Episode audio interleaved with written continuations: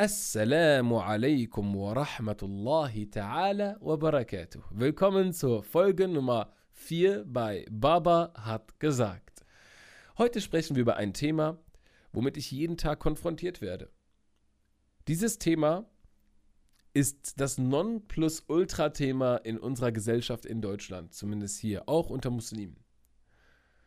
Ich werde jeden Tag tonnenweise mit Nachrichten zugeschüttet über dieses Thema. Es geht grundsätzlich um Beziehung, Ehe, wie lerne ich jemanden kennen, wie funktioniert das, Familienleben und so weiter. Dieses Thema ist grundsätzlich wichtiger als zu wissen, was ist Haram, Halal. Wichtig zu wissen, wie verhält man sich auch. Ne, wie lernt man jemanden vernünftig kennen und äh, wie, wie, wie, erhöht man seine Chancen, dass man auch nicht äh, äh dann in eine Scheidung reinläuft, bevor man überhaupt schon geheiratet hat. Und ich bekomme wirklich jeden Tag Nachrichten und die Nachrichten reichen von, ich habe einen Freund und ich möchte das halalisieren. Wie geht das? Oder ich bin Single, meine Mutter sucht für mich und ähm, ich weiß noch gar nicht, inwiefern ich da, äh, ich bin zu schüchtern, um eine Frau kennenzulernen. Oder wenn es schon äh, ein bisschen weiter ist, ja, ich habe einen Freund, ich für eine Beziehung, wir hatten Geschlechtsverkehr, er hat mir das Blaue vom Himmel versprochen, jetzt hat er mich fallen lassen. Und mit wem soll ich sprechen? Keiner weiß davon. Das ist übrigens eines, äh, einer der großen Probleme äh, bei Muslimen, dass Dinge immer geheim gehalten werden, sodass man dann mit niemandem darüber sprechen kann. Das ist eine Katastrophe worüber wir gleich nochmal reden werden. Und dann gibt es natürlich noch Leute, also mich schreiben sowohl jüngere als auch ältere Menschen an. Mit älter meine ich äh, manchmal äh, 25, 30, 40-Jährige oder auch noch ältere, die Familien, Eheprobleme haben. Dann heißt es zum Beispiel, mein Mann geht mir fremd, was soll ich machen? Ich bin jetzt schwanger oder ich habe ein Kind, soll ich ihn verlassen, soll ich mit ihm bleiben? Äh, was auch immer, solche Nachrichten. Ich bin ja kein Familien- oder Eheberater, trotzdem gebe ich einen Ratschlag nur dann, wenn ich auch wirklich helfen kann. Ähm, es gibt natürlich auch heftige Fälle, wo mich Kinder anschreiben, also die Kinder, und äh, äh, mir sagen, ey Isam, äh, ich muss dir eine Sache sagen, ich weiß nicht, wie ich das jetzt ähm, bewältigen soll, aber ich weiß, dass mein Vater meiner Mutter fremd geht. Und nicht nur einmal. Soll ich es ihr sagen? Hm. Oder auch andersrum. Also es gab auf beiden Seiten schon die Fälle. Mutter geht Vater fremd, Vater geht Mutter fremd. Die Kinder haben es irgendwie erfahren. Wahrscheinlich, weil die Mütter oder die Väter eher darauf achten, dass der andere Partner das nicht mitbekommt, ne, als dass die Kinder das irgendwie checken. Und die checken schon so einiges. Ähm, ja, und es gibt wirklich etliche Familienprobleme. Und wir sprechen hier wirklich grundsätzlich von Muslimen. Ne? Also wir schreiben ja fast nur Muslime an ähm, die halt mit solchen äh, Problemen tagtäglich zu tun haben und die dann von mir erwarten, dass ich denen helfe. Ich kann natürlich nicht jedem auf individueller Ebene helfen. Erstmal braucht man dafür eine ganze Menge Zeit und zweitens auch das Know-how, also ähm, und das islamische Wissen und, und die Erfahrung auch. Ne? Also nur weil man weiß, was Haram, Halal ist oder was man nicht machen sollte oder machen, äh, eher machen sollte, heißt es noch lange nicht, dass man jemandem definitiv helfen kann. Vor allem, wenn es um Ehe geht oder Familie geht, Kennenlernen geht. Das ist so individuell. Die Antwort ist bei jedem einfach anders. Man kann nicht sagen, diese Antwort gilt für jeden. Das geht nicht.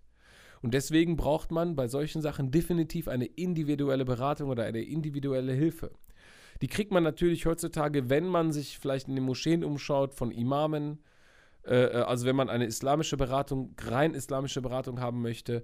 Es gibt allerdings auch zum Beispiel Möglichkeiten, das glaube ich sogar komplett kostenlos zu kriegen. Das heißt mit so einer Seelsorge, da kann man auch fragen, wo kann ich mich äh, zuwenden und so weiter.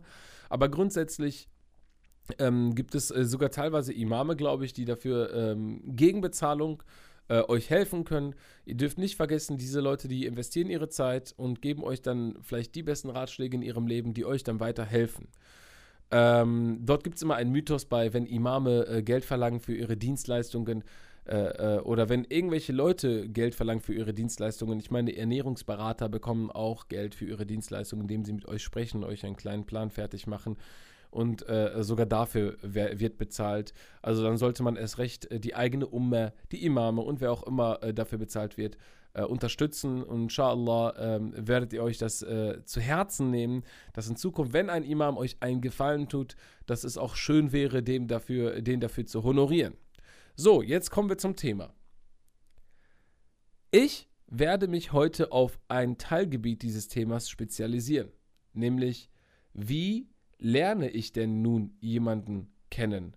Also wie ist es möglich, in der heutigen Gesellschaft, in der heutigen Zeit, so wie wir heute eben sind, jemanden kennenzulernen und dementsprechend dann auch ähm, diese Person, also als Heiratsmaterial, ne, als hier Marriage Material, als äh, Wifey als Husbandy und so weiter sehen zu können. Das heißt, wie erhöhe ich meine Chancen, überhaupt jemand Vernünftiges zu kennenzulernen? Und wie erhöhe ich die Chancen, dass, dass äh, äh, äh, meine Ehe mit Baraka gesegnet ist? Und wie kriege ich das in der heutigen Gesellschaft hin, wobei wir doch so viel Fitner haben?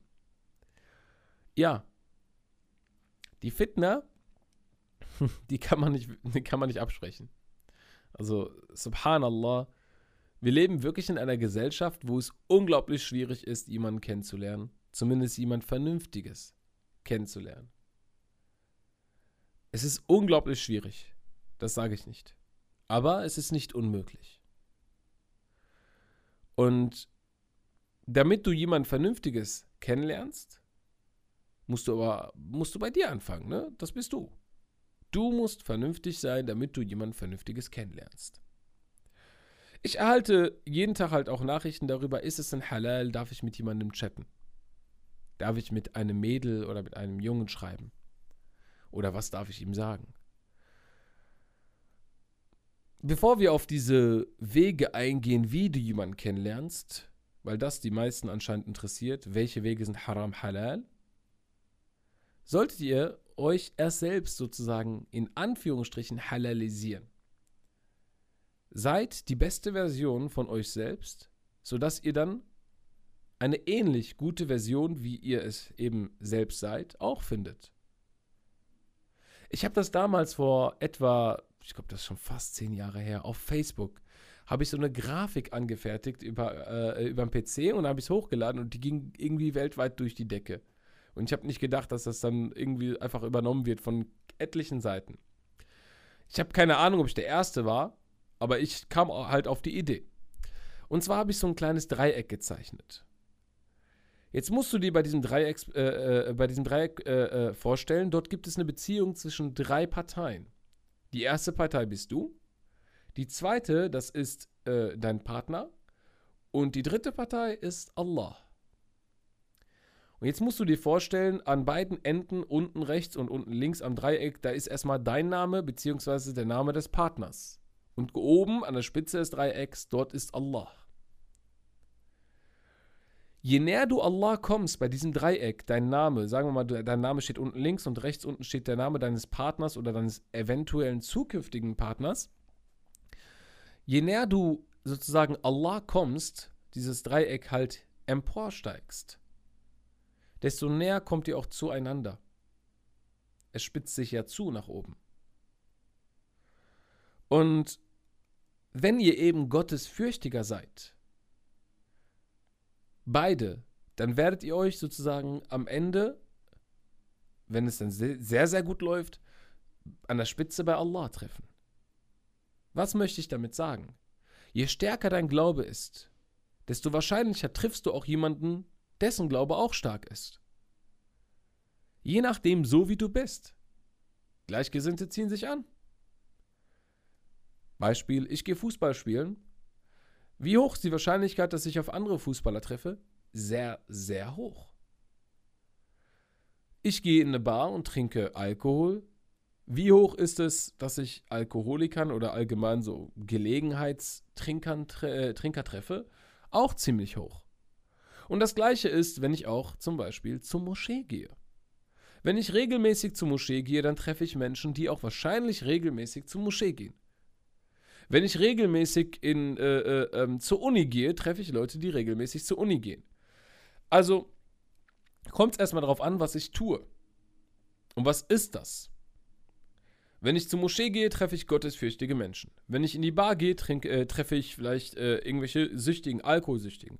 Gehe ich zum Sport, äh, zum Fußball, treffe ich wahrscheinlich sportliche Menschen. Das heißt, je nachdem, so wie du bist, so triffst du auch die Menschen in deiner Umgebung. Und das ist das A und O. Du selbst. Wenn du selbst kein vernünftiger Mensch bist, dann kannst du nicht die Vernunft, also dass du unter Vernunft verstehst, von anderen Menschen erwarten. Ich will nicht sagen, dass das nicht dein Recht ist, nein. Manchmal segnet Allah auch Menschen, die es nicht wirklich verdient haben, nach unserer Ansicht, mit guten Menschen, damit sie sich auch zum Guten wenden können. Weil der andere gute Mensch anscheinend so gestärkt ist, Alhamdulillah, dass er in der Lage ist, den anderen mitzuziehen. Manchmal kann es natürlich auch in die andere Richtung gehen, dass man runtergezogen wird von schlechteren Menschen, mit schlechterer Vernunft oder gar keiner Vernunft oder mit einem schlechten Lebensstil und so weiter. Und das ist das, was ihr euch verinnerlichen solltet. Bin ich gut, treffe ich gute Menschen. Bin ich schlecht, treffe ich wahrscheinlich schlechtere Menschen. Bin ich ein Drogendealer, habe ich mit Drogensüchtigen zu tun. Bin ich aber jemand, der zum Beispiel ähm, eine, äh, keine Ahnung, äh, was gibt es denn für Beispiel? Äh, bin ich in der Bäckerei, äh, dann, dann treffe ich Menschen, die gerne zum Beispiel Brötchen essen, hier zu mir kommen, was auch immer, und eher seltener einen Drogendealer oder einen Drogensüchtigen zu finden oder was auch immer. Das heißt, ihr versteht, was ich meine. Jetzt war es kein super Beispiel, aber ihr versteht, was ich meine. Letzten Endes bin ich das, ähm, womit ich mich abgebe jeden Tag. Ihr kennt doch den Spruch, ähm, den gab es damals schon auf Facebook. Zeig mir deine Freunde und sag dir, wer du bist. Ja. Stimmt das nicht? Jeder, der mindestens 20, vielleicht sogar leider ein bisschen älter sein muss, wird es zu 100% unterschreiben können mit seinem eigenen Blut. Wallahi, zeig mir deine Freunde und ich sag dir, wer du bist. On point.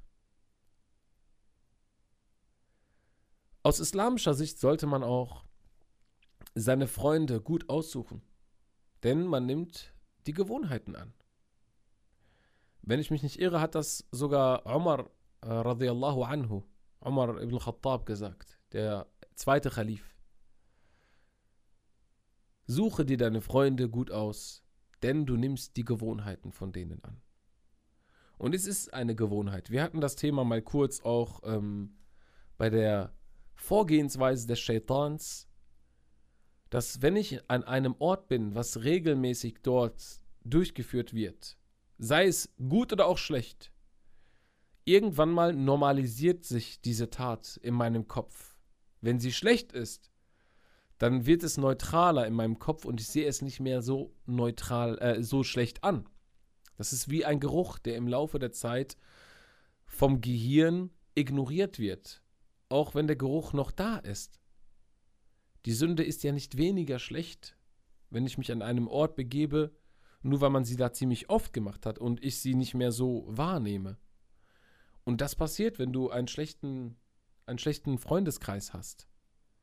Wenn du Menschen hast, die regelmäßig rauchen und du dich mit denen immer wieder abgibst, dann findest du das irgendwann mal nicht mehr so verstörend oder störend, dass jemand neben dir raucht. Diesen Gestank nimmst du nicht mehr so extrem wahr.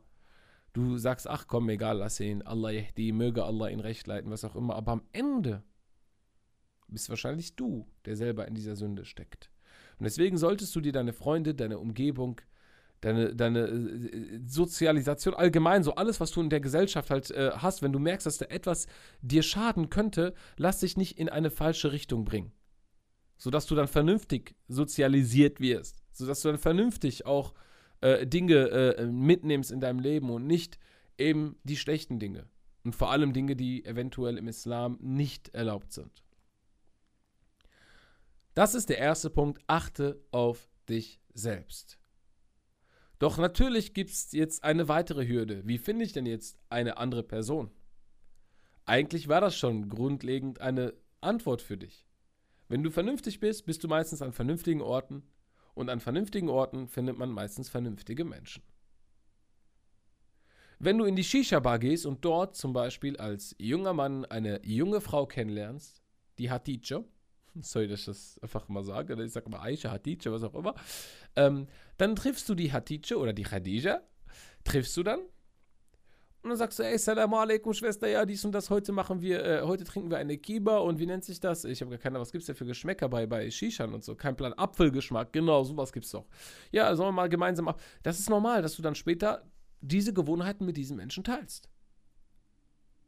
Doch glaubst du wirklich, dass dies Allah nicht missfällt?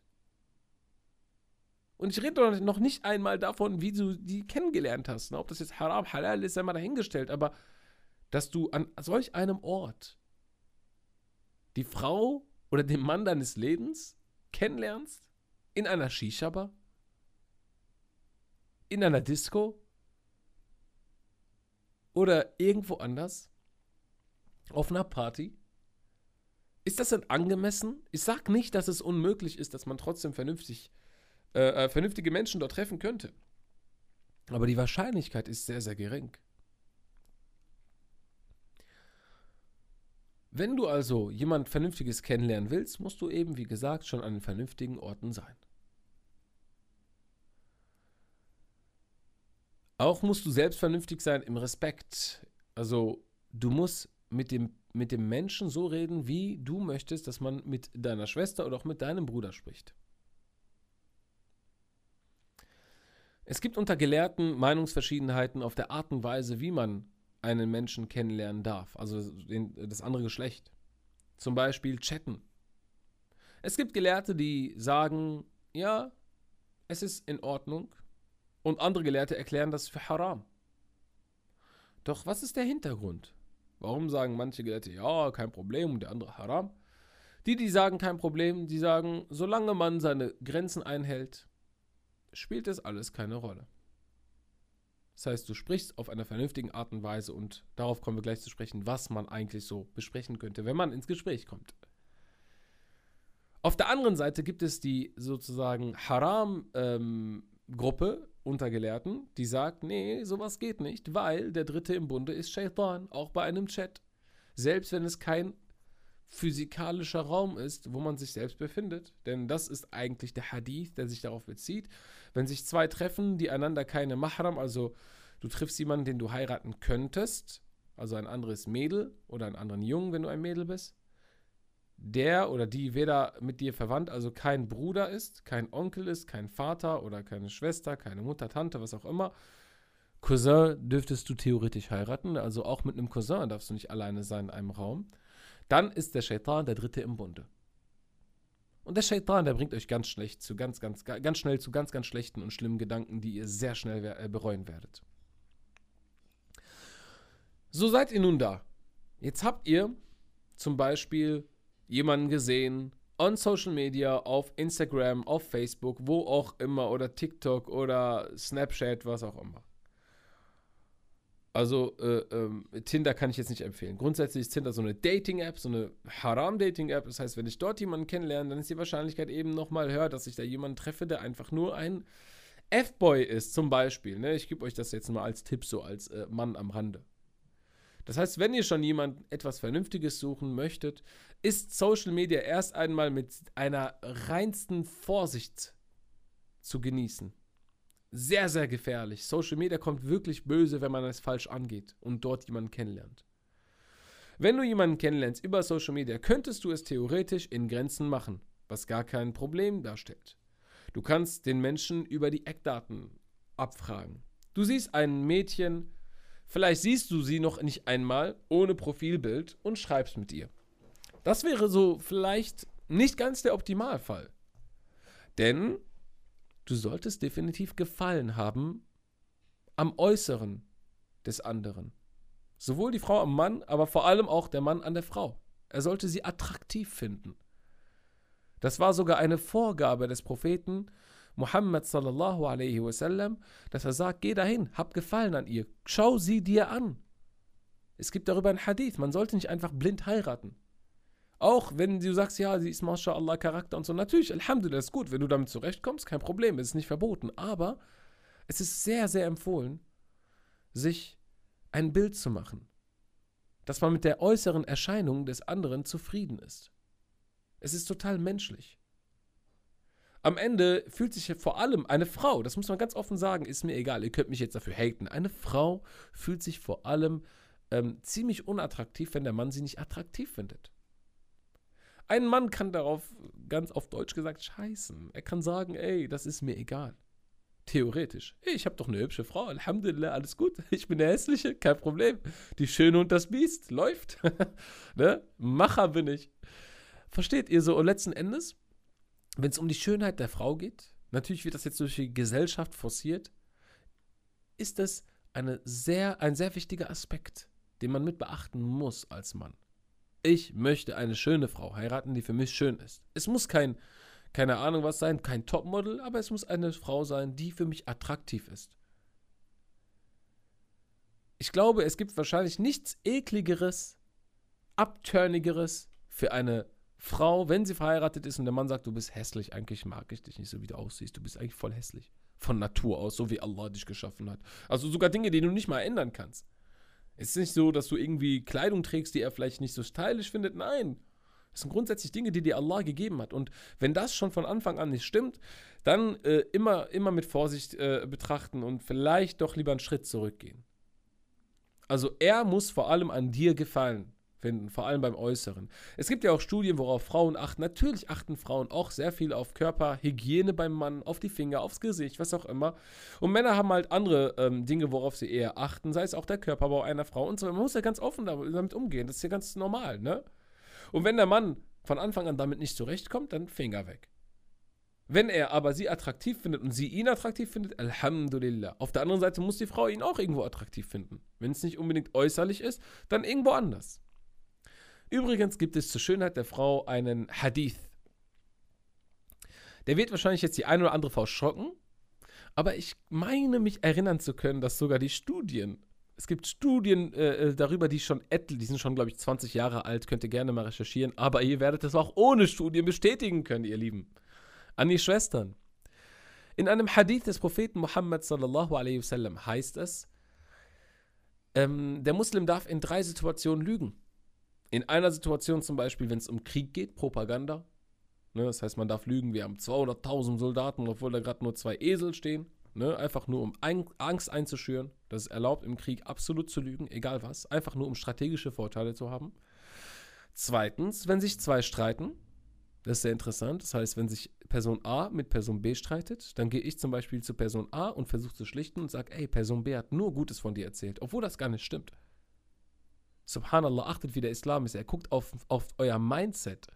Ich gehe dann zu Person A, sagt B, hat nur Gutes erzählt, gehe zu B und sagt A hat nur Gutes erzählt, obwohl sie sich gestritten haben. Also er hat von dir das und das gesagt, du bist Mashallah, du bist dies und das, obwohl das nicht stimmt. Vielleicht stimmt das sogar, aber es muss nicht stimmen. Es ist keine Lüge. Doch zu was führt es? Zu Salam. So vertragen sich die beiden wahrscheinlich am Ende, weil sie beide dann ein anderes Bild voneinander haben. Guck mal, eigentlich hat er ja Gutes von mir gesprochen oder sie. Auch wenn das nicht stimmt. Es geht darum, einfach nur um Frieden zu schließen. Weil letzten Endes wird die Person A nicht B fragen, hast du wirklich das Gute über mich erzählt? Das macht eigentlich niemand. Und B nicht A. Versteht ihr? Und das ist im Islam auch erlaubt. Doch nun kommen wir zu diesem wichtigen Punkt, Punkt Nummer drei. Wenn die Frau, also wo darf ich auch lügen? Wenn die Frau um ihre Schönheit fragt. Das hat einen psychologischen Hintergrund. Manchmal weiß die Frau, oder die Frau weiß es eigentlich immer, wenn sie manchmal hin und wieder halt nicht so äh, perfekt aussieht, ne? nicht so das perfekte Aussehen gerade hat und nicht so MashaAllah ist und gerade einen schlechten Tag hat. Dann ist es wirklich so, dass manchmal die Frau einfach nur möchte, dass der Mann sagt. Dass er es nur sagt, auch wenn es nicht stimmt, Du siehst wunderschön aus, mein Schatzi. Einfach nur so aus Prinzip, weil es ihr gut tut. Das Problem ist, ihr kennt es wahrscheinlich, darüber gab es schon mal Memes. Ja, bin ich jetzt hübsch? Nein, ah, Schatz, heute bist du jetzt nicht so. Wie, ich bin nicht hübsch. Und dann, wenn er sagt, ja, du bist hübsch, sagst du, ja, aber du lügst. Weil sie weiß, dass sie vielleicht nicht gerade gut aussieht. Das ist nicht so schlimm. Ne, vielleicht hat sie einen schlechten Tag, schlecht geschlafen, Augenringe, hast du nicht gesehen. Es kann alles sein. Chalas, der Mann darf lügen und soll sogar lügen. Nicht er darf, er soll sogar lügen. Einfach um sie nicht zu verletzen. Weil auch Frauen mal nicht gut aussehen können, das ist völlig normal. Auch der, die schönste Frau der Welt kann mal hässlich sein an einem Tag. Außerdem spielt es auch im Laufe des Lebens keine Rolle mehr. Das ist in den ersten Jahren vielleicht wichtig, doch später spielt diese äußere Erscheinung bei einer Frau für einen Mann nicht mehr so eine große Rolle wie vorher.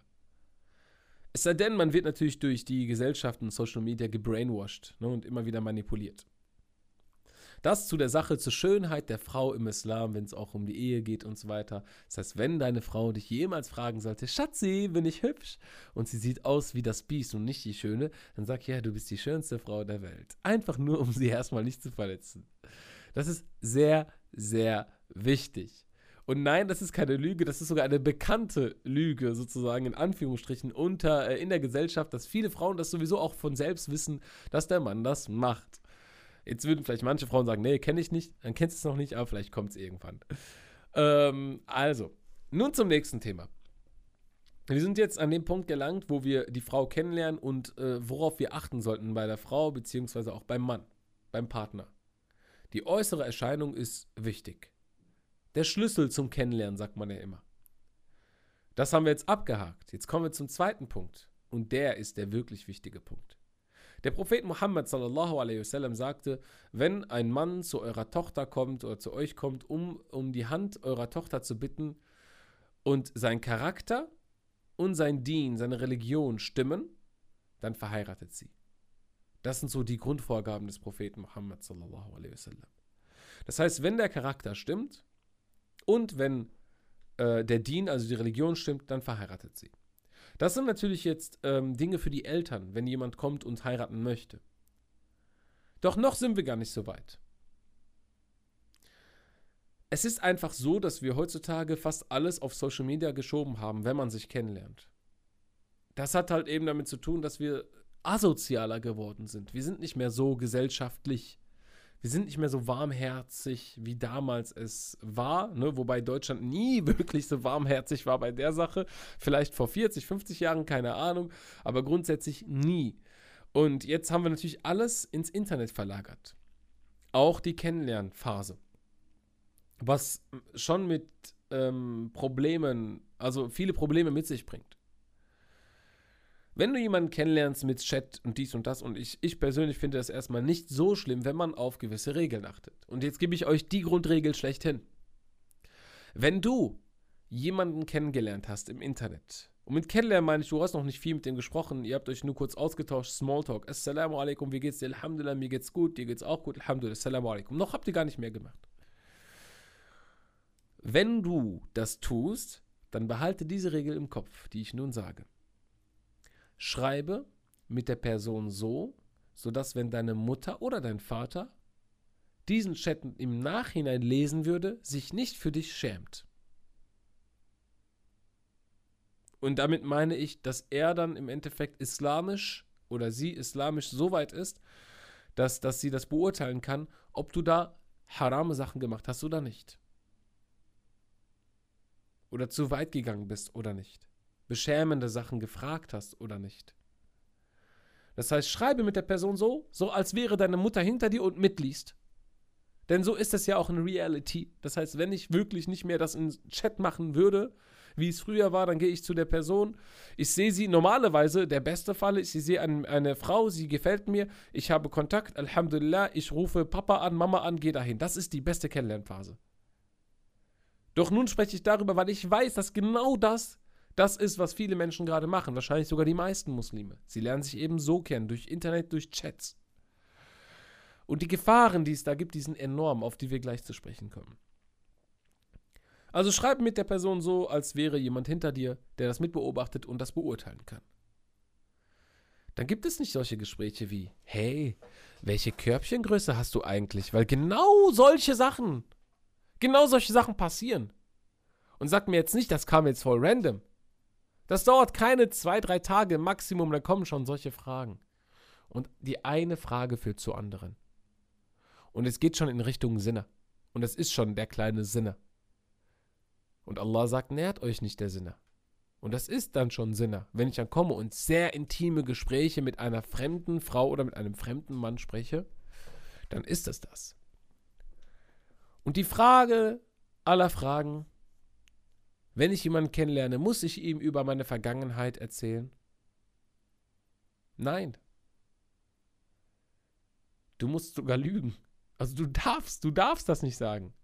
Du darfst dem Menschen nicht sagen, wenn du in der Vergangenheit eine Sünde begangen hast, egal was sie ist. Sei es Geschlechtsverkehr.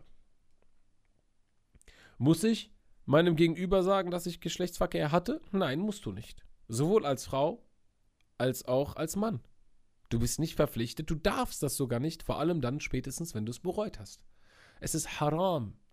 Das ist wirklich haram und das ist gefährlich. Schau mal, du hast eine Sünde begangen, die haram ist.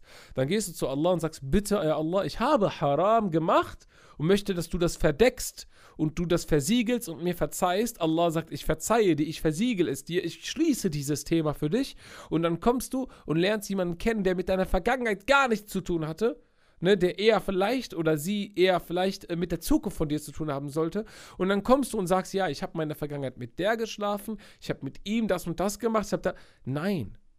Das ist eine Beleidigung gegenüber deinem Schöpfer. Eine Beleidigung, dass du deine Sünden weitergibst. Es gibt darüber auch Hadithe und so weiter. Brauchen wir gar nicht jetzt aufzumachen, aber es ist haram, deine Sünden jemandem weiterzuerzählen. Wenn jetzt jemand kommt, und das ist die nächste Frage, ja, aber wenn jetzt jemand sagt, sag Wallah. Soll ich Wallah sagen? Grundsätzlich ist es schon eine schlechte Sache, dass jemand von dir fordert, dass du Wallah sagst. Warum sollst du Wallah sagen zu solch einem Thema? Du schämst dich doch. Warum sollst du jetzt extra noch auf Allah schwören, damit dir jemand glaubt? Du schämst dich für deine Vergangenheit. Dann sagst du, Wallahi, ich hab's nicht gemacht. Im schlimmsten Fall. Oder du gehst dem, dem, dem Menschen auf den Weg. Du, es ist nicht haram. Es ist nicht haram, sogar das Wort Allahs hier zu nehmen, einfach nur aus dem Grunde, weil du das Recht hast, deine Privatsphäre zu schützen. Und es ist deine Privatsphäre. Deine Vergangenheit hat mit der Person, die du jetzt kennenlernst, nichts, wirklich absolut gar nichts zu tun. Außer, dass sich das geprägt hat. Aber die Taten, die du da gemacht hast, die gehen der Person gar nichts an. Was ist aber, wenn er oder sie das herausfinden könnte? Wie will die Person das bitte herausfinden? Den einzigen Weg, den die Person gehen könnte, ist, äh, äh, nee, der einzige Weg, die, die Person, wie die Person das herausfinden könnte, ist, dass jemand sie kontaktiert und sagt, ey, die und die Person hatte mit dem und dem was und der und mit dem und dem, einfach nur um was kaputt zu machen. Das kann natürlich passieren. Aber dann hast du immer noch die islamische ähm, Weise mit dir. Das heißt, du kannst immer noch sagen, ey, ja, das kann sein, dies und das, aber ich, ich, äh, es ist haram, das dir weiterzuerzählen. Ich habe was gemacht, aber du bist doch einverstanden, du bist doch zufrieden, so wie ich bin. Was hat das jetzt damit zu tun? Ne? Ich bin jetzt kein Verbrecher, habe irgendwie nicht Menschen getötet oder was auch immer. Ne? Irgendwie, äh, sowas habe ich jetzt nicht gemacht. Aber das ist halt, ne, aber wenn das so weit kommt, und das passiert wirklich in den aller, aller seltensten Fällen, da kann man sich immer noch einem Imam zuwenden, den um Rate bitten und so weiter. Oder er findet das heraus, indem er fragt indem er geht und vermutet. Ne? Also er kommt und vermutet, ja, die hat doch bestimmt mit diesem Hakan was gehabt. Warte mal, bevor ich jetzt unterschreibe und sie heirate, gehe ich zu dem Hakan und frage ihn. Oder ich frage seinen Freundeskreis. Und dann heißt es, ja, ja, ich habe mit ihr geschlafen. 2012, 2013, 2014 hat es Bock gemacht, Spaß gemacht, die ist eigentlich voll die, tut, tut, tut, tut, ihr wisst, was ich meine, ne? Und dann kommen irgendwelche komischen Begriffe. Aber er ist geil, ne? Der Hakan, ne? Der hat, der hat äh, dreimal mit ihr geschlafen oder mehrmals mit ihr geschlafen, hat sein Ding äh, in äh, jegliche Dinge reingesteckt und Menschen reingesteckt und sagt am Ende, ja, sie ist aber eine äh, B-Punkt zum Beispiel. Aber er selber ist natürlich keine B-Punkt, ne? Ich bin, ich als Mann, ich sag euch das, ich finde das nicht fair, diesen Vergleich, ne? Nach dem Motto, sie hat geschlafen, sie ist nicht so gut wie er, obwohl er auch mit jemandem geschlafen hat. Punkt. Das ist kein schönes Thema im Islam, wiegt die Sünde gleich. Sinner ist Sinner, es macht keinen Unterschied wenn du es gemacht hast als Mann oder als Frau. Doch wenn die Person jetzt kommt und nach deinen Sünden gräbt und schauen möchte, wie sauber bist du denn jetzt? Wie sauber ist die Person, mit der ich rede? Es ist ein Recht zu fragen. Nach dem Verhalten, nach dem Charakter. Es ist dein Recht zu fragen im Freundeskreis, wie ist die Person? Ist die Person eine vernünftige Person? Es ist dein Recht, die Familien zu fragen, die Umgebung, es ist dein Recht aus islamischer Sicht weil es hier um Ehe geht. Aber es ist nicht dein Recht, zu einem Menschen zu gehen, um über die vergangen, äh, vergangenen Sünden eines anderen nachzufragen. Das ist haram, darfst du nicht. Wenn jemand dir so kommt, dass er dich, dass er so über dich fragt bei anderen Menschen, dann hast du schon deinen Red Flag, so, salam alaikum. Da brauchst du nicht weiterreden bei solchen Menschen. Es sei denn, du hängst noch und sagst, der ist eigentlich so besonders und der hat jetzt Fehler gemacht, kannst du mit dem offen reden, gucken. Aber grundsätzlich würde ich dir raten, bei solchen Sachen hast du schon zu 99% einen Nachweis, ey, mit dem werde ich wahrscheinlich äh, keine gemeinsame Zukunft haben. Oder mit ihr. Grundsätzlich, wie gesagt, Sünden geheim halten. Nicht weitersagen. Sehr, sehr wichtig. Nicht weitersagen. Selbst wenn du Sünden begehst, noch während der Ehe, die dein Mann nicht mitbekommen hat, theoretisch, ne? Also ich sage jetzt nicht, dass du irgendwie cheaten sollst, ne? Das meine ich jetzt auch nicht mal. Also es gibt auch andere Sünden, die man machen könnte. Man könnte auch mit sich mit Menschen gestritten haben oder irgendwas anderes gemacht haben. Sünden, die dein Mann nicht mitbekommt oder deine Frau nicht mitbekommt, solltest du erstmal für dich behalten, bei Allah bereuen, wenn das auch nichts mit dem Mann zu tun hat. Wenn es natürlich Folgen hat, wo der Mann dann Stress, äh, Stress machen könnte, kein Problem. Jetzt kommt natürlich die nächste Frage, aber warte mal, wenn ich doch jetzt mit jemandem geschlafen habe, dann weiß er doch, dass ich keine Jungfrau mehr bin, wenn ich mit ihm geschlafen habe beim ersten Mal. Also ich muss ja bluten und so weiter. Es gibt äh, äh, einen Trend, der, glaube ich, mittlerweile geendet ist. Hoffentlich, weiß nicht, oder vielleicht ist das einfach nur normalisiert worden, keine Ahnung. Ich weiß noch, heute vor etwa zehn Jahren gab es so viele Frauen, die entweder ähm, sich haben operieren lassen zur Jungfrau, nachdem sie schon Geschlechtsverkehr hatten, damit sie wieder bluten. Oder äh, mit der berühmten Rasierklinge, nach dem Motto, ja, mach damit das so aussieht, als wärst du, äh, als wärst du äh, entjungfert worden, obwohl du vielleicht wirklich entjungfert worden bist, aber du blutest halt nicht. Das gibt solche Fälle. Also es gibt Frauen, die auch entjungfert werden, ohne zu bluten. Und da brauchte es gar keine große, äh, also es war jetzt kein Riesenakt, bei anderen Frauen, wo das schwieriger ist, wo es ein riesiger Akt ist beim Geschlechtsverkehr, kann es durchaus sein, dass es dann sehr stark blutet. Das kann natürlich sein. Grundsätzlich, wir gehen natürlich davon aus, wir gehen vom Normalfall aus, wir gehen nicht von diesen Fahrradgeschichten äh, aus, wo man sich dabei hat entjungfern lassen oder beim Sport. Das sind halt Ausnahmefälle, von denen ich mal mitbekommen habe. Keine Ahnung, ob das ziemlich oft passiert. Aber grundsätzlich gehen wir davon aus. Wenn der Mann dann natürlich jetzt die Vermutung hat, ja, du bist keine Jungfrau mehr, weil du ja nicht blutest, was auch immer, im allerschlimmsten Fall lügst du auch da musst du weiter lügen. Es ist nicht sein Recht. Es ist auch da nicht sein Recht, das zu wissen. Und jetzt Hand aufs Herz, liebe Brüder vor allem. Der Prophet Muhammad sallallahu alaihi wasallam hatte, ähm, lass mich nicht lügen, neun, zehn, elf Frauen insgesamt.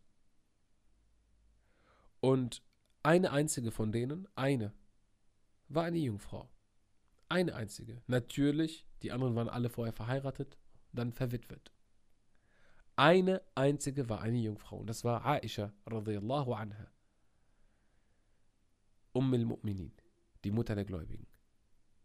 Wobei alle die Mutter der Gläubigen waren. Die Frauen des Propheten Muhammad sallallahu alaihi wasallam. Also alle Frauen des Propheten werden immer als Umm al-Mu'minin genannt. Also die Mütter oder die Mutter der Gläubigen.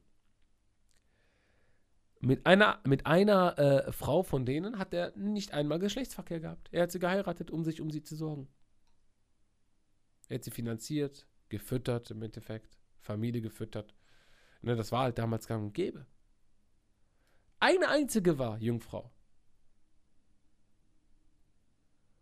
Heute werden Frauen, die geschieden sind, mit oder ohne Kinder als schlecht angesehen. Wobei die beste wahrscheinlich Khadija radiallahu anha war. Sie hat sechs Kinder dem Propheten geboren. Sechs Kinder. Von einer so alten Frau, die 40 war, als er geheiratet hat. Und sie war, und er war 25, 15 Jahre jünger als sie. Und dort lief es anders. Nur kurz, Exkurs. Sie hat ihre Arbeiterinnen zum Propheten Muhammad sallallahu alaihi wasallam geschickt, die ihn darum baten, sie zu heiraten. Zweimal. Beim zweiten Mal hat er es angenommen. Also sie hat den ersten Schritt gemacht. Einmal so als Fun Fact nebenbei. Es gibt es. Vor allem, das war der Prophet. Vielleicht auch deswegen, ne? Vielleicht musste man als Frau zu ihm gehen, weil er so besonders war und er kam nicht zu denen. Ich habe keine Ahnung, aber es war auf jeden Fall äh, auf diese Art und Weise und das war die Frau, mit der er am längsten verheiratet war.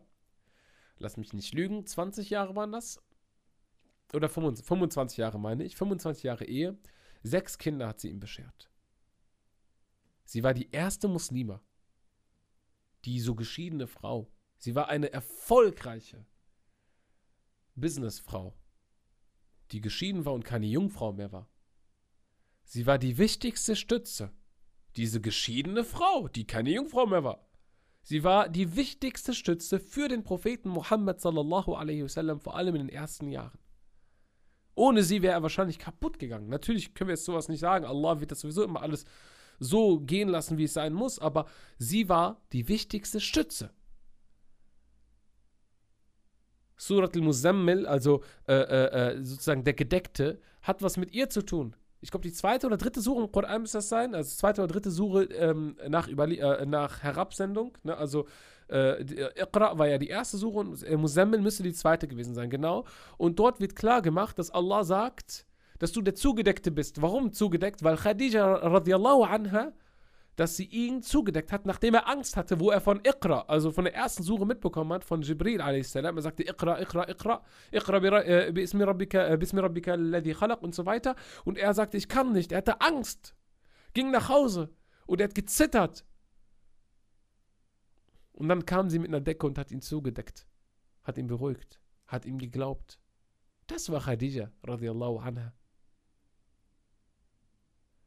Die Stütze des Propheten wasallam in seinem Leben.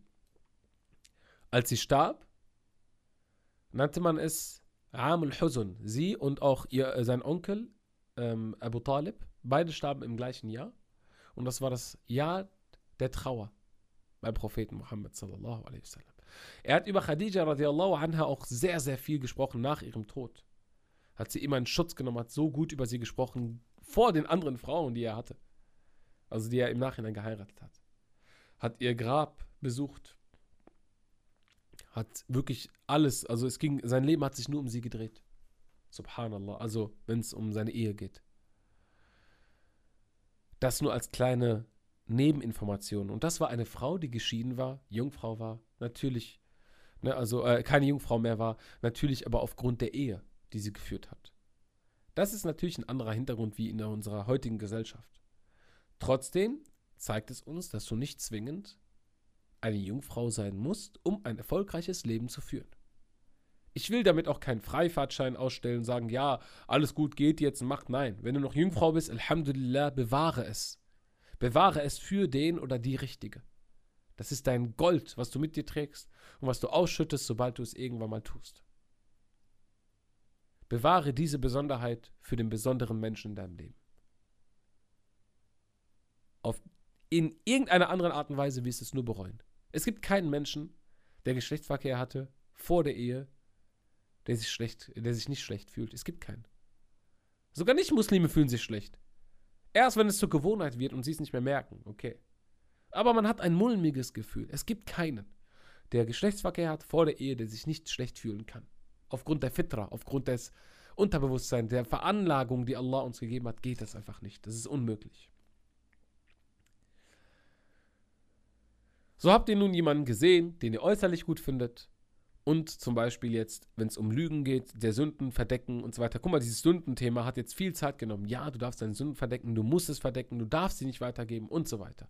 Und Jungfräulichkeit spielt nur begrenzt eine Rolle und sollte nicht die Hauptrolle einnehmen, wenn es darum geht, ob ich jemanden gut finde oder nicht. Ist jemand gut, Jungfrau, nicht Jungfrau, geschieden oder nicht geschieden?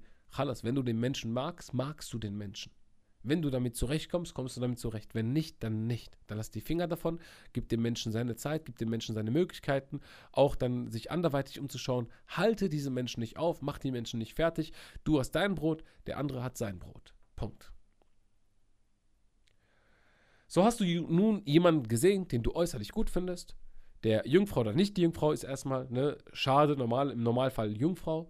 Wir gehen jetzt auch davon aus, du hast jemanden getroffen, der Jungfrau nicht Jungfrau ist, aber halt gut aussieht, attraktiv ist. Worauf achte ich jetzt? Auf den Charakter. Ich gucke nach, wie tickt dieser Mensch? Ist das jemand, mit dem ich mich unterhalten könnte? Ist das jemand, mit dem ich auch mal lachen könnte? Ist das jemand, der ähnliche Hobbys hat wie ich? Und auch das kannst du abchecken. Also ich frage nicht im Chat, wenn ich jetzt jemanden im Chat kennenlerne, bist du noch Jungfrau? Nein, das hat mich nicht zu interessieren. Das ist schon von mir der Fehler. Warum frage ich überhaupt? Das ist haram. Dass ich jemanden einfach frage, weil ich ihn dann oder die Person dazu zwinge zu lügen. Es ist eine Sache, die mich erstmal gar nicht angeht. Ich gehe nämlich davon aus als Muslim, dass mein Gegenüber eigentlich Jungfrau ist. Und wenn nicht, fiha khair, inshallah. Wenn ich jetzt jemanden kennenlerne, dann frage ich, was hast du für Hobbys? Das ist gar kein Problem. Was hast du für Vorlieben? Guckst du vielleicht Filme, Serien, dies und das? Dass man guckt, wie man sich überhaupt unterhält, auch über diese Themen. Man kann auch über islamische Themen sprechen, was auch sehr schön ist. Welche Geschichte gefällt dir am, am meisten im Islam? Welche Verse haben dich am meisten beeindruckt? Das ist was Schönes, um zu gucken, wie tickt der Dien, die Religion des anderen. Charakter und Dien, das spielt immer mit einher. Doch zum Charakter gehört ein bisschen mehr als nur ähm, er oder sie ist sympathisch, charismatisch, süß, humorvoll, bringt mich zum Lachen. Es gehört viel, viel mehr zum Charakter. Es sind ganz viele Feinheiten. Zum Charakter gehört auch irgendwo natürlich die Religion mit einbezogen, auch die Hygiene. Wie verhält sich der Mensch allgemein? Wie kleidet sich der Mensch? Wie ist er zu anderen Menschen, die vielleicht nicht so gekleidet sind wie er oder sie? Ist er oder sie respektvoll? Benutzt der Mensch oder die, der, die andere Person schlimme Begriffe, die ich niemals so benutzen würde? Das H-Wort, was auch immer. Also ich sage euch ganz ehrlich, ich bin bis heute immer noch schockiert, wenn ich im Internet bin und dann sehe, wie Menschen in Livestreams, wo auch immer einfach sagen, ey, du kleiner Huren, du dies und da. Solche, solche Begriffe, das, das ist gar nicht in meinem Wortschatz. Ich müsste, wenn ich diese Worte benutzen möchte, extra darüber nachdenken. Sagen, ja, genau das Wort möchte ich benutzen. Doch wenn ich ganz normal, auch wenn ich schnell rede und fluche, dieses Wort würde niemals in meinen Mund kommen. Und das ist ein Anzeichen darauf, wenn jemand ganz leicht mit solchen Worten umgeht, dass sein, sein Charakter äh, schon seine Macken hat. Und darauf müsst ihr achten. Für mich ist es auch komisch, wenn einer die ganze Zeit Digger sagt. Ey, Digger, ja, Digger. Ja, Digger, Digger, Digger. Ist mir egal, wie alt du bist. Ob du 15 bist oder ob du 20 bist. Die ganze Digger, was ist das denn, Digger, Digger, Digger? Ne? Wie kann einer, also, wie spricht jemand zu anderen Menschen und Mitmenschen? Wie äußert sich jemand? Wie artikuliert er sich? Hat er Respekt vor dem Alter? Hat er Respekt auch vor den Jungen? Hat er Respekt vor anderen Menschen, die eine andere Meinung haben? Will er anderen Menschen gar nicht zuhören oder sie? Ist das ein Mensch, mit dem man, mit dem man reden kann, wenn dieser Mensch einen Fehler macht? Oder ist es jemand, der sagt, nö, kein Bock, ich sehe es nicht ein, alles, was ich mache, ist richtig. Also richtig stubborn, so richtig dickköpfig. Darauf solltet ihr achten. Würdest du mit diesen Menschen dann zurechtkommen? Immerhin würdest du Kinder haben mit diesen Menschen. Und das ist auch der nächste Punkt. Ist der Mensch überhaupt, also der Partner, ist der familienfreundlich? Kannst du dir vorstellen, dass du mit diesem Menschen eine Familie gründen kannst? Jetzt kommt mir nicht mit, ja, man ist noch nicht reif genug für eine Ehe. Für eine Ehe, wenn du noch nicht verheiratet bist, bist du niemals reif genug. Das ist ein bisschen wie ins kalte Wasser springen. Du kannst keine Erfahrung sammeln für eine Ehe. Und nein, Geschlechtsverkehr ist keine Erfahrung für eine Ehe. Denn wenn du Geschlechtsverkehr hast mit dem Partner, den du liebst, wo du unterschrieben hast, wo du auch Allah versprochen hast, wo du dein Wort gegeben hast, dass du deinen Partner nach den Vorgaben oder nach dem Leben des Propheten Muhammad sallallahu alaihi wasallam behandelst, dann spielt das alles keine Rolle am Ende. Dann ist Geschlechtsverkehr eigentlich, es spielt schon eine große Rolle, Geschlechtsverkehr in der Ehe, ja, aber es ist keine Erfahrung für die Ehe. Eine Ehe ist was komplett anderes. Ist ein ganz anderes Feeling. Deswegen finde ich das immer so kindisch, wenn Leute auf TikTok über Beziehungen sprechen und glauben, ja, mein Vater, mein Mann darf mir das und das nicht verbieten. Ach, das müssten wir wirklich mal in einem, in einem äh, Podcast machen. Ich sage euch das jetzt mal und nehmt euch das zu Herzen. Es hört sich jetzt vielleicht patriarchalisch an. Und wallahi, das ist absolut feministisch, was ich eigentlich sage. Und das verstehen viele nur, das verstehen nur die Frauen, die schon verheiratet sind vielleicht auch schon Leute, äh, auch Frauen, und das wäre natürlich der beste Fall, die noch nicht verheiratet ist. Gehorche deinem Manne. Egal was es ist, solange es nicht haram ist. Mach es. Dann bist du halt manchmal seine Sklavin hier und da. Und glaub mir, du kriegst das hundertfache zurück. Du kriegst mehr zurück, als du ihm geben könntest. Wallahi. Und jede Frau, die nur ein Jahr, zwei Jahre verheiratet ist, ist spätestens, wenn sie Kinder hat, du wirst sehen, was ich damit meine. Du kriegst das tausendfache von deinem Mann zurück und Allah gibt dir noch mehr Baraka, wenn du auf deinen Mann hörst. Allah sagt, gehorche deinem Mann. Der Prophet Muhammad hat darauf hingewiesen, gehorcht euren Mann. Wenn du das machst, wenn du so eine Frau bist, und das kann ich euch als Ratschlag geben, meine lieben Brüder, wenn ihr so eine Frau findet, lasst sie nicht los. Nimmt ein Lasso, nimmt sie, Wallahi, nimmt sie. Ne, also, das hört sich jetzt komisch an, ne? Und das meine ich gar nicht böse, das meine ich nicht, dass du sie kontrollierst. Nein!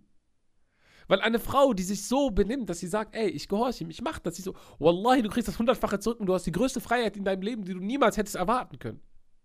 Eher hast du keine Freiheit, wenn du versuchst, auf Krampf durchzusetzen, ich mache, was ich möchte.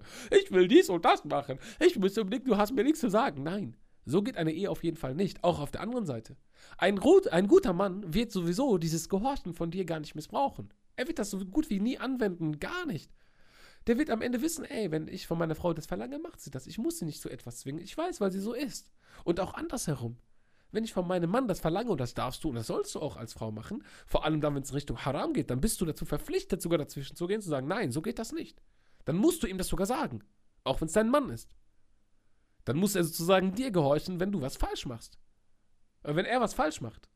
Und deswegen sage ich euch, ich gebe euch nur den besten Tipp, wenn ihr eurem Mann gehorcht, auf ihren Mann hört, wenn er sagt, ey, mach lieber A, dann machst du A und nicht einfach B, dann mach das. Es geht auf seine Kappe später und vor allem dann, wenn es richtig läuft, Alhamdulillah. Psychologisch gibt es da noch ganz viele Hintergründe. Darüber müsste man echt mal eine, ähm, einen Podcast machen, über wie ist es innerhalb der Ehe, inshallah. Ich habe ja gesagt, das Thema ist riesig. Wie lerne ich jemanden kennen? Und guck mal, wir sind ja nicht mal bei der Hälfte angekommen und müssten wahrscheinlich ein Part 2 machen über das Thema. Okay, jetzt hast du einen Mann kennengelernt oder eine Frau, die hübsch ist, die äh, äh, äh, die Sünden, äh, worüber du gar nicht sprichst über die Sünden, du ähm, guckst auf den Charakter, auf das Benehmen und so weiter. Du guckst auf seinen Dien und auf ihren Dien. Betet sie oder betet sie nicht? Und das ist ein Punkt, wo ich zum Beispiel einen riesen Wert drauf lege. Viele denken sich, ja komm, Hauptsache ein gutes Herz haben. Ja, ich bin ein guter Mensch. Hast du etwa den Vers vergessen im Koran? Erklärt euch selbst nicht für rein. Ich habe doch ein gutes Herz. Subhanallah. Du kannst aus islamischer Sicht kein guter Mensch sein, wenn du nicht betest. Aus islamischer Sicht. Du bist kein guter Muslim sozusagen. Du bist ein schlechter Muslim. Das muss man ganz offen sagen. Wenn du nicht betest, bist du ein schlechter Muslim. Und das ist gar nicht radikal. Was auch immer. Vor allem gibt es ja die Meinungen unter Gelehrten, ob du überhaupt noch Muslim bist, wenn du nicht betest. Also man ist schon am Scheideweg. Das darf man nicht unterschätzen. Und deswegen finde ich das immer umso erstaunlicher. Wie kann es sein, dass jemand sich so sehr darum kümmert, Halal zu heiraten, Halal kennenzulernen, wobei er ein Riesenproblem mit sich selbst hat, mit der Religion, mit dem Dien. Und deswegen kommen wir zum ersten Punkt zurück. Sei du doch erstmal der Vernünftige. Bist du jemand, der nicht betet, dann wirst du auch jemanden treffen, der nicht betet. Wahrscheinlich. Und darauf solltest du achten. Wie sieht das aus mit dem Gebet, mit, den, mit der Ibadah, die anderen Sachen? Wie ist die Person? Das sind Dinge, die ich nicht außen vor lassen kann. Und diese Dinge kann ich erfragen. Diese Dinge kann ich auch ähm, erahnen im Gespräch mit einem Menschen. Was ich aber bei einem Gespräch vermeiden sollte und muss, ist zu intime Gespräche zu führen. Das heißt, wenn ich den Chat so weiterführe, sodass meine Mutter mir zuschaut beim Chatten, ne, ihr wisst Bescheid, was ich meine, dann kann ich sagen, ey, ähm, sollen wir uns heute Abend treffen, alleine hier und da? Da können wir nochmal reden, ein Käffchen haben, was auch immer. Nein, sowas gibt's nicht. Alleine treffen. Ihr werdet es bereuen. Wallahi, ihr werdet es bereuen. Wenn du dich treffen willst, nimm deinen Bruder mit, nimm deine Schwester mit, wen auch immer du mitnehmen musst, damit ihr nicht alleine seid. Ein Mahram. Nimm jemanden mit, den du nicht heiraten kannst. Darfst, aus islamischer Sicht. Und dann kannst du das Gespräch führen, sodass der andere oder die andere zuhört. Und fertig ist. Was spricht dagegen? Oder ist das dir zu peinlich, wenn du über intime Sachen sprichst? Dann hast du ein Problem mit dir selbst. Warum ist das so wichtig? Weil man sich sonst sehr schnell verlieren kann. Stell dir vor, ich treffe mich jetzt mit jemandem, sie ist bildhübsch, Sie gefällt mir vom Charakter. Ich treffe mich mit ihr. Aber da gibt es so einige Charakterzüge, die ich gar nicht mitbekomme, die für mich Red Flags wären, die ich aber gar nicht sehe, weil ich blind bin vor Liebe. Ich bin so blind vor Liebe. Und genau so und genau deswegen sagt der Islam, sei niemals alleine mit der anderen Person. Denn Shaitan ist der Dritte. Und Shaitan wird dir sagen und wird auch ihr sagen, ach, ihr heiratet doch vielleicht sowieso komm, ihr könnt doch hier rumknutschen, was auch immer. Und dann passiert das eine und dann und so weiter. Dann wisst ihr Bescheid, dann sind er. Und am Ende, jetzt kommt das Problem, wenn ihr solche Gespräche führt, ohne dass ihr euch dafür schämt, denn, ähm, also, dass ihr es eure Eltern niemals mitbekommen, dann habt ihr ein Riesenproblem. Denn wenn ich jetzt jemanden kennenlerne und ich zum Beispiel das geheim halte, was sehr viele machen, weil sie sich ja schämen, vor allem für das, was sie sagen. Also, es ist ja nichts Beschämendes, wenn du als Schwester oder als Bruder, also als Person jemand anderes kennenlernst, jemand anderen kennenlernst und dann mit der Person sprichst. Wenn das vernünftig wäre, das Gespräch. Doch die meisten, die, die, führen gar kein vernünftiges Gespräch. Es geht ganz, ganz schnell ins, ins Dreckige, ganz schnell ins Intime und so weiter. Und natürlich schämt man sich dafür. Aber nur vor den Menschen und nicht vor Allah. Und das ist irgendwo sehr, sehr traurig. Man sollte sich schon vor den Menschen auch schämen für seine Sünden, ja, weil man auch kein Beispiel sein möchte, aber vor allem vor Allah. Und die Konsequenz, dass man die Sachen geheim hält, die ist enorm. Die ist so schrecklich und ich kriege das jeden Tag mit. Jeden Tag. Wenn du die Grenzen nicht einhältst, sei es in einem Chat, sei es in einem Gespräch, was auch immer, dann hast du ein riesiges Problem. Ich gebe euch ein kleines Szenario. Es gibt ein junges Mädchen, 18 Jahre, eine Sarah oder Sarah, kommt und lernt jemanden im Internet kennen. Ihr Vater ist äh, konservativ, also er geht dem Islam nach, Alhamdulillah, er betet, er geht zur Moschee, er hält äh, sich an die Gesetze, unsere Mutter trägt Hijab, sogar MashaAllah, betet dies und das. Und diese, das sind gute Muslime. Haben auch ein Kind erzogen, was ein guter Muslim ist, eine gute Muslima, mit Hijab. Doch jetzt hat sie jemanden kennengelernt und sich von ihren Gefühlen leiten lassen und das geheim gehalten. Und war, weil sie ja 18 ist, fühlt sie sich noch ein bisschen jung und ein bisschen früh mit ihren Eltern darüber zu sprechen. Sie liebt ihren Ahmed so sehr. Also, sie hat einen Ahmed kennengelernt. Und sie liebt ihn so sehr, dass sie den Kontakt nicht abbrechen kann, aber gleichzeitig auch noch nicht heiraten kann, weil sie ja noch zu jung ist mit ihren 18. Und Ahmed ist selber 18, 19. Er hat noch kein Geld. Irgendwann kommt es dazu, dass ihr euch trefft, also die Sarah und der Ahmed, und miteinander ein bisschen kuscheln. Kuscheli, muscheli und so weiter. Und dann passiert das eine, das andere, was auch immer, dann gibt es Geschlechtsverkehr. Wir machen das jetzt ganz kurz. Was passiert aber jetzt? Jetzt kommt der Ahmed, und das passiert sehr oft, und sagt, ah, Sarah, du bist so ein süßes Mädchen, MashaAllah, aber irgendwie bist du doch nicht so mein Typ, so, ja, wir haben uns kennengelernt, ich danke dir, du bist voll süß und so weiter und denkst dir so, ey, ich hab dir, ich hab dir einfach meine Ehre gegeben, Alter. Ich hab dir, du, du hast mit mir geschlafen. Hätte der Mann auch sowas wie, keine Ahnung, wie bei Kinderpinguin, wenn du einmal so aufmachst, ne, wenn du es aufziehst, ne, nach dem Motto, man wird dann sehen an seinem äh, äh, Ding da unten, dass er Geschlechtsverkehr hatte, dann würden die Männer sich genauso ekelhaft fühlen. Wallahi. Dass, wenn man das sehen könnte, würden sie sich mindestens genauso ekelhaft fühlen. Aber nein. Der Mann hat einfach Jackpot. Er kann überall rein und keiner weiß, wo er war. Nur die Frauen selbst. Und das ist das Riesenproblem. Deswegen ist es für einen Mann sehr, sehr einfach, Geschlechtsverkehr zu haben und dann auch wieder abzuhauen. Lasst euch nicht verarschen. Das passiert seit Jahrzehnten und jedes Mal wird davor gewarnt. Immer wieder das Gleiche. Er sagt, Baby, Sarah, du weißt, wir heiraten bald, inshallah. Und in ein, zwei Jahren habe ich meinen Job und, dies, und dann habt ihr miteinander Geschlechtsverkehr. Einmal, zweimal, dreimal, viermal sagt er, Salamu alaikum. Ich will doch nichts mehr mit dir, weil ich will doch eine Jungfrau heiraten. Wie? Warte, hä? Du hast doch eine Jungfrau kennengelernt, du hast sie zu Nicht-Jungfrau gemacht und willst jetzt eine Jungfrau heiraten.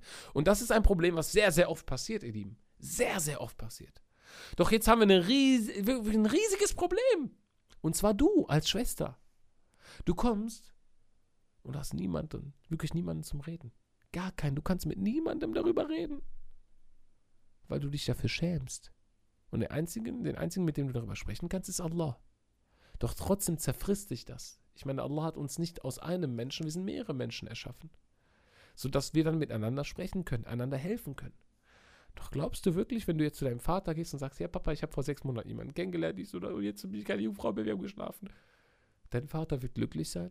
Dein Vater fühlt sich erstmal betrogen. Deine Mutter fühlt sich betrogen. Die denken sich, was habe ich denn falsch gemacht? Ne? Wir machen ein islamisches Leben, gehen zur Moschee. Sie ging jeden Tag in die Moschee, die hat das gemacht, sie hat gelernt, sie hat die, und jetzt macht sie sowas? Was ist das? Ja, Allah, warum, warum passiert uns das? Das würden die denken. Und da haben sie auch irgendwo recht. Doch der Fehler hat viel früher begonnen, wo du in diese intimen Gespräche dich eingelassen hast. Wo du dich auf einen Termin, auf ein Käffchen eingelassen hast. Du bist einfach zu weit gegangen. Du musst jetzt überlegen, wie weit soll ich gehen, um jemanden kennenzulernen? Ich muss nicht mit jemandem ins Bett steigen, um zu wissen, ist er ein, ist er jemand, den ich heiraten, den ich heiraten kann oder nicht. Muss ich nicht. Du brauchst es nicht. Es ist nicht notwendig. Es ist unnötig. Jetzt frag dich selbst, was muss ich wissen, um zu wissen, um zu schauen, ob er oder sie äh, Wifi oder Husband Material ist. Also, ob das jemand ist, den ich heiraten kann oder bräuchte oder vielleicht gut oder schlecht für mich ist. Was kann ich erkennen? Und das ist definitiv nicht Geschlechtsverkehr. Darunter zählen ganz viele andere Punkte, aber Geschlechtsverkehr gar nicht. Null, wirklich. Und das ist das Problem. Das wird immer missachtet. Wir lassen uns von unseren Gefühlen leiten und schlafen dann mit den anderen. Und wenn du jemanden kennenlernst, den nächsten Punkt, worauf du achten sollst, informiere deine Eltern. Sag Mama, Papa, ich habe jemanden kennengelernt. Der oder sie ist so und so. Was ist daran so schlimm? Papa schlägt mich kaputt. Ja. Wenn der Papa dich kaputt schlägt, musst du ihn da erstmal aufklären. Aber wenn der Papa dich schon kaputt schlägt, wenn du nur jemanden kennenlernst, dann weiß ich nicht, was er mit dir macht, wenn er erfährt, dass jemand mit dir Geschlechtsverkehr hat und du jetzt tot traurig bist. Viele Eltern machen da riesige Fehler, emotionale Fehler. Die sind dann richtig sauer, werden teilweise gewalttätig bei sowas, was natürlich sehr schrecklich ist und nicht richtig ist. Aber da musst du vorher schon mit deinem Vater Dinge aufklären oder mit deiner Mutter. Warum ist es wichtig, die anderen Menschen mit einzubeziehen, wenn du jemanden kennenlernst? Von Tag 1, wirklich von Tag 1, einfach einbeziehen. Weil du damit eine Beziehung baust zwischen deiner Familie auch und auch dem anderen oder der anderen Person. Und diese Beziehung ist immer da, auch während der Ehe. Du hast immer eine Beziehung mit der Familie des anderen. Und du baust erstmal eine Beziehung auf, die sehr transparent ist. Und du gibst auch kein verfälschtes Bild von ihm ab oder von ihr ab. Weil eben auch in den ersten Gesprächen sowieso keine Intimitäten ausgetauscht werden sollten und dürfen, dass die Mutter dann auch erfahren kann. Das ist ja gar nicht so schlimm, was er studiert, was er dann so macht und dies und das. Das ist ja nichts Schlimmes. Im Gegenteil, deine Mutter kann dich dann beraten. Und das ist der Punkt. Du hast dann jemandem zum Reden. Du hast jemandem zum Sprechen. Und das Beste ist eben deine eigene Familie deine Mutter, dein Vater, Geschwister, mit denen du reden kannst. Das kann auch der Bruder sein, du als Schwester und so weiter. Also, du hast jemanden zum Reden. Wenn es dir mal nicht so gut geht. Doch jetzt stell dir vor, du hast Geschlechtsverkehr mit jemandem und dann am Ende, uh, und das passiert oft. Denkt jetzt nicht, ich rede von äh, 2%, das passiert wahrscheinlich in der Hälfte, in der Hälfte der Beziehungen, der muslimischen Beziehungen in Deutschland. Die Hälfte der Mädels, die haben Geschlechtsverkehr und so gut wie alle von denen heiraten nie. Wusstet ihr das? Man im Durchschnitt drei bis vier Beziehungen in Deutschland führt, bevor es überhaupt zur Ehe kommt? Das ist die Statistik, die es gibt. Drei bis vier Beziehungen. Das heißt, die Wahrscheinlichkeit, dass du heiratest, deine Beziehung, die du gerade hast, ist ähm, fast ein Prozent. Das könnt ihr euch runterrechnen. Sehr, sehr, sehr, sehr gering. Also ich habe jetzt ein Prozent gesagt, also sehr, sehr wenig. Also es ist 99,99 Prozent, dass du wahrscheinlich noch eine zweite, dritte, vierte Beziehung führst, bis du den richtigen Ehepartner kennenlernst. Und wer macht das so? Wer macht das offen? Wer macht das äh, sehr, sehr offen? Das macht ein Nicht-Muslim. Die machen es besser als wir. Viele Muslime machen es geheim und denken sich, komm, nö, ich verstecke es, ich schäme mich und so, was auch gut ist, dass man sich für eine Sünde schämt, aber warum versteckst du es, wenn es doch keine Sünde sein sollte? Du darfst doch mit einer Frau reden oder mit einem Mann, äh, mit einem Mann reden, genau. Du darfst doch. Nur es gibt dafür gewisse Regeln, wie du dich zu benehmen hast. Und das ist das Problem. Wenn du beschissen redest, dann ist halt alles beschissen im Endeffekt. Du, kannst, du kannst ja nur Mist bauen, du kannst ja nur in die falsche Richtung gehen.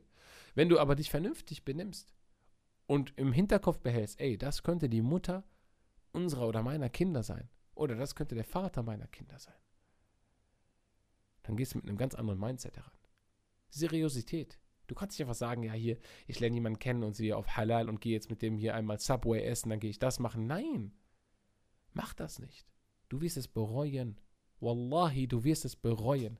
Es gibt keinen, nur guck mal, ich sage statistisch gesehen, islamisch, statistisch, es gibt null Menschen, null, und es gibt Milliarden, die es vielleicht schon gemacht haben, die sowas gemacht haben, die es danach nicht bereut haben. Es gibt null.